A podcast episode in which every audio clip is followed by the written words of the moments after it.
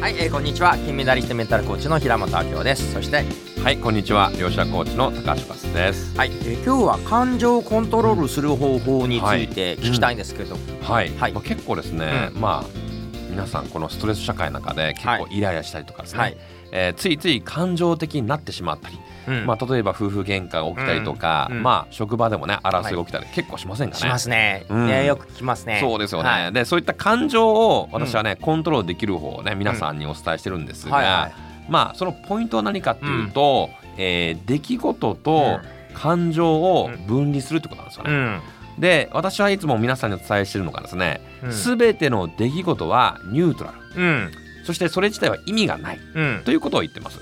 でそれを普通の人なかなか理解できないんですけども、例えばですねまあ分かりやすく言うとまあラーメン屋さんがあってですね、そこに長蛇の列2時間待ちの行列があったら、ね、うん、えー、どう感じますか？美味しそうなラーメン屋だと思います、ね、うん、と思う人もいるんですね、はい、でも逆に捉え方によっては、はい、あ2時間も待たないといけないかもうどうしようもうイライラするわって言って違うラーメン屋さん行っちゃう人もいるんですよ。なるほど、うん、面白いですね。ということは出来事は2時間待ちの行列を見てるのは同じ出来事なのに、うん、その捉え方、認識と解釈によって感情がイライラするっていう人もいらっしゃれば、逆にもうワクワクして美味しそうみたいな、うん、楽しみになっちゃうみたいなエキサイティングな人も出てくると思うん。ですね、じゃあ感情っていうのは実はですね人とか環境とか出来事のせいで起きるわけじゃないんですよね。なるほど、うん、そこに気づくとですね、実は出来事と感情は全く別物なんだと。そこに意味付けが入るから、ね、そうなんですよね。意味付けが入っちゃうからです、はあ、でまあこれコーチングとか学ぶとよくわかるんですけども何か起きたこと出来事に対して皆さんラベリングを貼ってしまう、うん、この出来事はああこういうイライラすることだとか、うん、悲しいことだとか、うん、嬉しいことラベリングすることによって勝手にセットで考えちゃうんです、でそうすると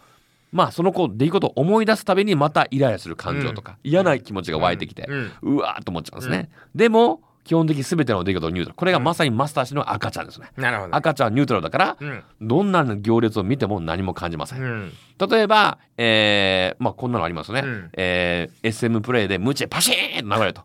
まあ人によプレイやるんですね。いやいやもう例えばの話です。例えばムチでパシーンと流れた時に人によっては痛いやめて。もう殴んないでっていう人もいらっしゃれば、はいはい、でも喜んでお金を払ってでももっと殴ってみたいな。前の奥さん。前の奥さん 前の奥さんはあのムチムチはなかったですね。なかったですか？前の奥さん待ち針でした。ああそれが気持ちいいとか。気持ちいいと思ってるとこれが逆に殴られても喜びとか嬉しいとか快楽になってしまう人もいるんですよ。ということは殴られるという出来事はね、うん、無知で殴られるということは同じなのに、うん、捉え方認識によっては、うん、痛みに変わる人も嫌な気持ちの人もいれば、喜びや快楽に変わる人もいるということは、もう全ての出来事ニュートラル、これをね理解で本当に腑に落ちたらですね、実は何が起きても動じなくなってですね、うん、赤ちゃんのようにニュートラルな状態反応しないお釈迦様のと同じ境地になっちゃうということですね。なるほど、うん、まあ、まさにこの出来事と感情という部分で、はい。はい、えー、実はアドラー心理学で、うんうん、えー、相手にえー、アサーション、はい、傷つけずに要求を伝えるっていうのはまさにこの出来事と感情を分けて考えるって言ってるんですよね。はい。うん、例えば子供がもう夜遅く帰ってきたら「あんた何時だと思ってんの?」ってつい怒っちゃう、うんはい、出来事はいつも4時半に帰ってくるのが7時帰ってきたってだけなのに、うん、何やってんの、みたいに言われると、言われた子供もなんかうるせえとか思ったり、もう落ち込んだり傷ついたり。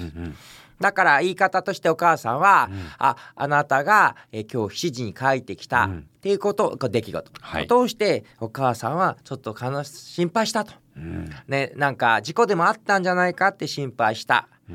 そして要求。だから次回は4時半以降遅れる場合は必ず連絡してねみたいな言い方をすると、バカ野郎みたいな感じで起こるんじゃなくって、うんうんうん、出来事と感情そして伝えたいことを言うと、うんうん、えー、相手を傷つけずに伝える、まあ、そういうのね、うん、アドラーもまさに同じようなこと言ってますね。えー、そうなんですね、うん、うんなので、はい、まあぜひですねこの感情ね、コントロールするためにまず出来事感情を分離してですね、はい。で、えー、急にこうカッと起こるんではなくて、うん、何か一旦深呼吸をしたりとか、はい、捉え方をちょっと変えてみる、うん、プラスにかえ捉えたらどうなるかなってやっていくとだんだん感情もですねコントロールできるようになるんじゃないかなと思いますね。はい、ということで、ぜひね出来事と感情分けて考える練習をしてみてください。はい、ありがとうございます。はい、ありがとうございました。